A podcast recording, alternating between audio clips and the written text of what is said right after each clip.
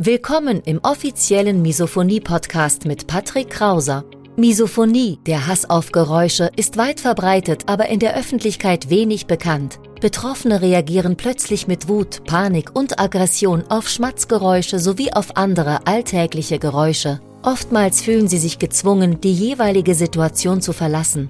Dein Gastgeber und Wegbegleiter Patrick ist selbst betroffen und hat es geschafft, einige seiner Trigger abzumildern und manche sogar zu löschen. Im Misophonie-Podcast erfährst du, wie auch du deine Reaktion auf Geräusche abmildern kannst, um wieder mehr Lebensfreude und Lebensqualität zu erleben. Und jetzt viel Spaß mit dieser spannenden Podcast-Folge. Wirst du nur von bestimmten Personen getriggert? Fällt es dir schwer, über Misophonie zu sprechen? Bist du an Methoden interessiert, die wirklich gegen Misophonie helfen? Dann ist diese Episode genau für dich. Und damit herzlich willkommen auf dem Misophonie-Hilfe-Kanal. Mein Name ist Patrick Krauser und hier erfährst du, wie du im Alltag noch besser mit Misophonie umgehen kannst und auch deine Reaktion auf Trigger abmildern kannst.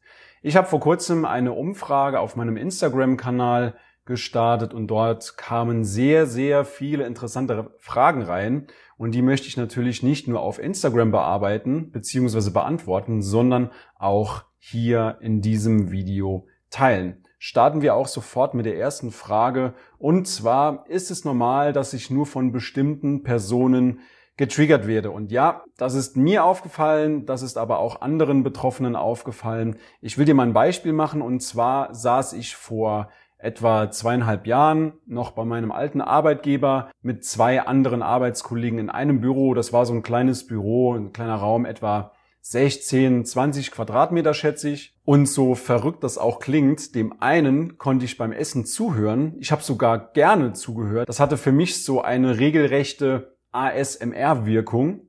Bei dem anderen, naja, ich brauche dir nicht zu erzählen, dort hat's mich natürlich gestört. Und typischerweise bilden Betroffene eben Trigger auf diejenigen Personen im engeren Umkreis, im Familienumkreis, Partner, Eltern, aber auch in der Schule, also normalerweise mit denjenigen Menschen, mit denen man am meisten Zeit verbringt. Aber das kannst du auch argumentativ für dich umdrehen, indem du sagst, hör mal, du triggerst mich, weil ich eben so gerne Zeit mit dir verbringe, weil ich so viel Zeit mit dir verbringe. Es ist immer eine Frage des Blickwinkels. Deswegen versuch das auch für dich umzulegen. Frage Nummer zwei. Mir fällt es schwer, über Misophonie zu sprechen. Was kann ich tun?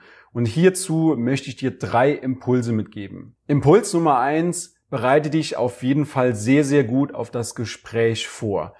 Arbeite dich in die Materie ein, dass du genügend Stoff hast, um eben sauber und konstruktiv rational zu argumentieren. Dazu kannst du natürlich auch hier weiter auf dem YouTube-Kanal schauen. Schau dir aber auch Studien gerne im Internet an, beziehungsweise schau dir auch an, welche Literatur es gibt. Impuls Nummer zwei, bereite dich auch unbedingt auf Negativreaktionen vor. Was meine ich mit Negativreaktionen? Damit meine ich zum Beispiel, stell dich nicht so an, du bist aber sensibel, hör doch einfach weg, gewöhn dich an das Geräusch. Also all das, was du eigentlich schon in deiner Vergangenheit wahrscheinlich sehr, sehr häufig zu hören bekommen hast. Ich habe das für mich so gemacht, dass ich mir alle Negativreaktionen, die ich jemals bekommen habe, in so einer kleinen Tabelle aufgeschrieben habe, in einer Spalte und in der anderen Spalte habe ich mir dann notiert, was ich konstruktiv und wirklich rational, um diese emotionale Komponente aus dem Gespräch komplett rauszunehmen, dass ich eben rational und sachlich argumentieren kann. In der zweiten Spalte habe ich mir dann, wie gesagt, entsprechende Argumente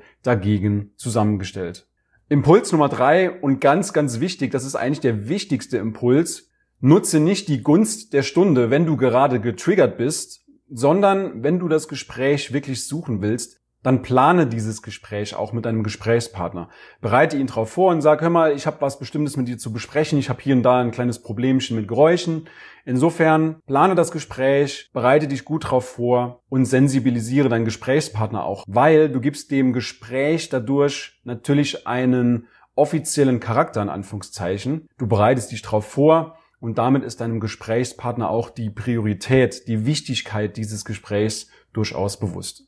Kommen wir zur dritten Frage aus dem Instagram Fragesticker und zwar, was hilft wirklich gegen Misophonie beziehungsweise gibt es Methoden, die Misophonie abmildern? Und da muss ich sagen, ja, auf jeden Fall, es gibt ganz, ganz viele verschiedene Methoden. Diese Methoden haben nicht nur mir geholfen, Trigger sogar zu löschen, beziehungsweise andere Trigger abzumildern, sondern auch unseren Teilnehmern bei uns im Training. Und dazu gehört zum Beispiel die progressive Muskelentspannung, ganz klassisch aber auch spezielle Klopftechniken aus der Traumatherapie, die mein Kollege Andreas Seebeck mitbringt und lehrt. Neben diesen Techniken, progressive Muskelentspannung, Klopftechnik, kristallisiert sich aber auch immer mehr hinaus, dass eine kleine Lebensumstellung notwendig ist. Das heißt, wenn du in einer toxischen Beziehung lebst, die unheimlich Energie kostet, wenn du bei einem Arbeitgeber arbeitest oder in einem Beruf, der dich komplett ausbrennt, wenn du Streitigkeiten innerhalb der Familie hast, dann würde ich dir auf jeden Fall empfehlen, das Ganze mal zu hinterfragen und zu gucken, ob das wirklich der Weg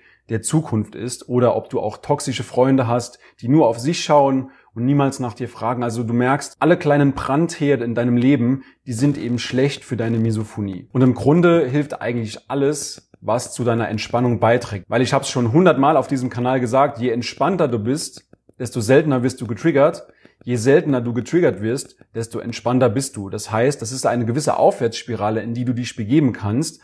Aber das funktioniert natürlich dann nur bedingt, wenn du in einem Job arbeitest, auf den du überhaupt gar keinen Bock hast oder wenn du immer wieder Streit mit deinem Partner hast oder du Stress mit deiner Familie hast. Deswegen diese Lebensumstände grundsätzlich wichtig. Kommen wir zur nächsten Frage. Ich habe visuelle Trigger. Ist das normal? Und da spreche ich aus eigener Erfahrung. Ja, ich hatte auch den einen oder anderen visuellen Trigger und das konnten auch andere Betroffene bestätigen. Und deshalb bin ich auch mit dem Begriff Misophonie nicht so ganz zufrieden, weil der sich per Definition eben nur auf die Geräusche spezialisiert hat bzw. festgelegt hat und diese visuelle Komponente komplett außen vor lässt.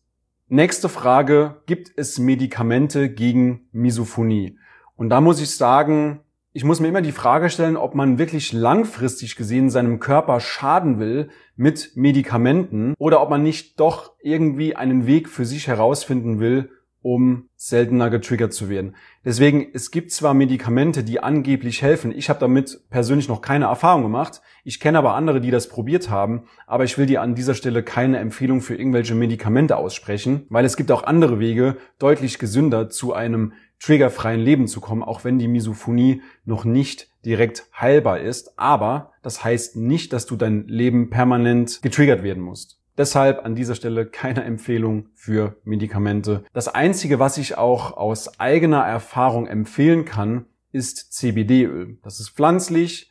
Trotzdem bespricht die Einnahme von CBD-Öl bitte unbedingt vorher mit einem Arzt, weil es kann natürlich auch zu Nebenwirkungen kommen.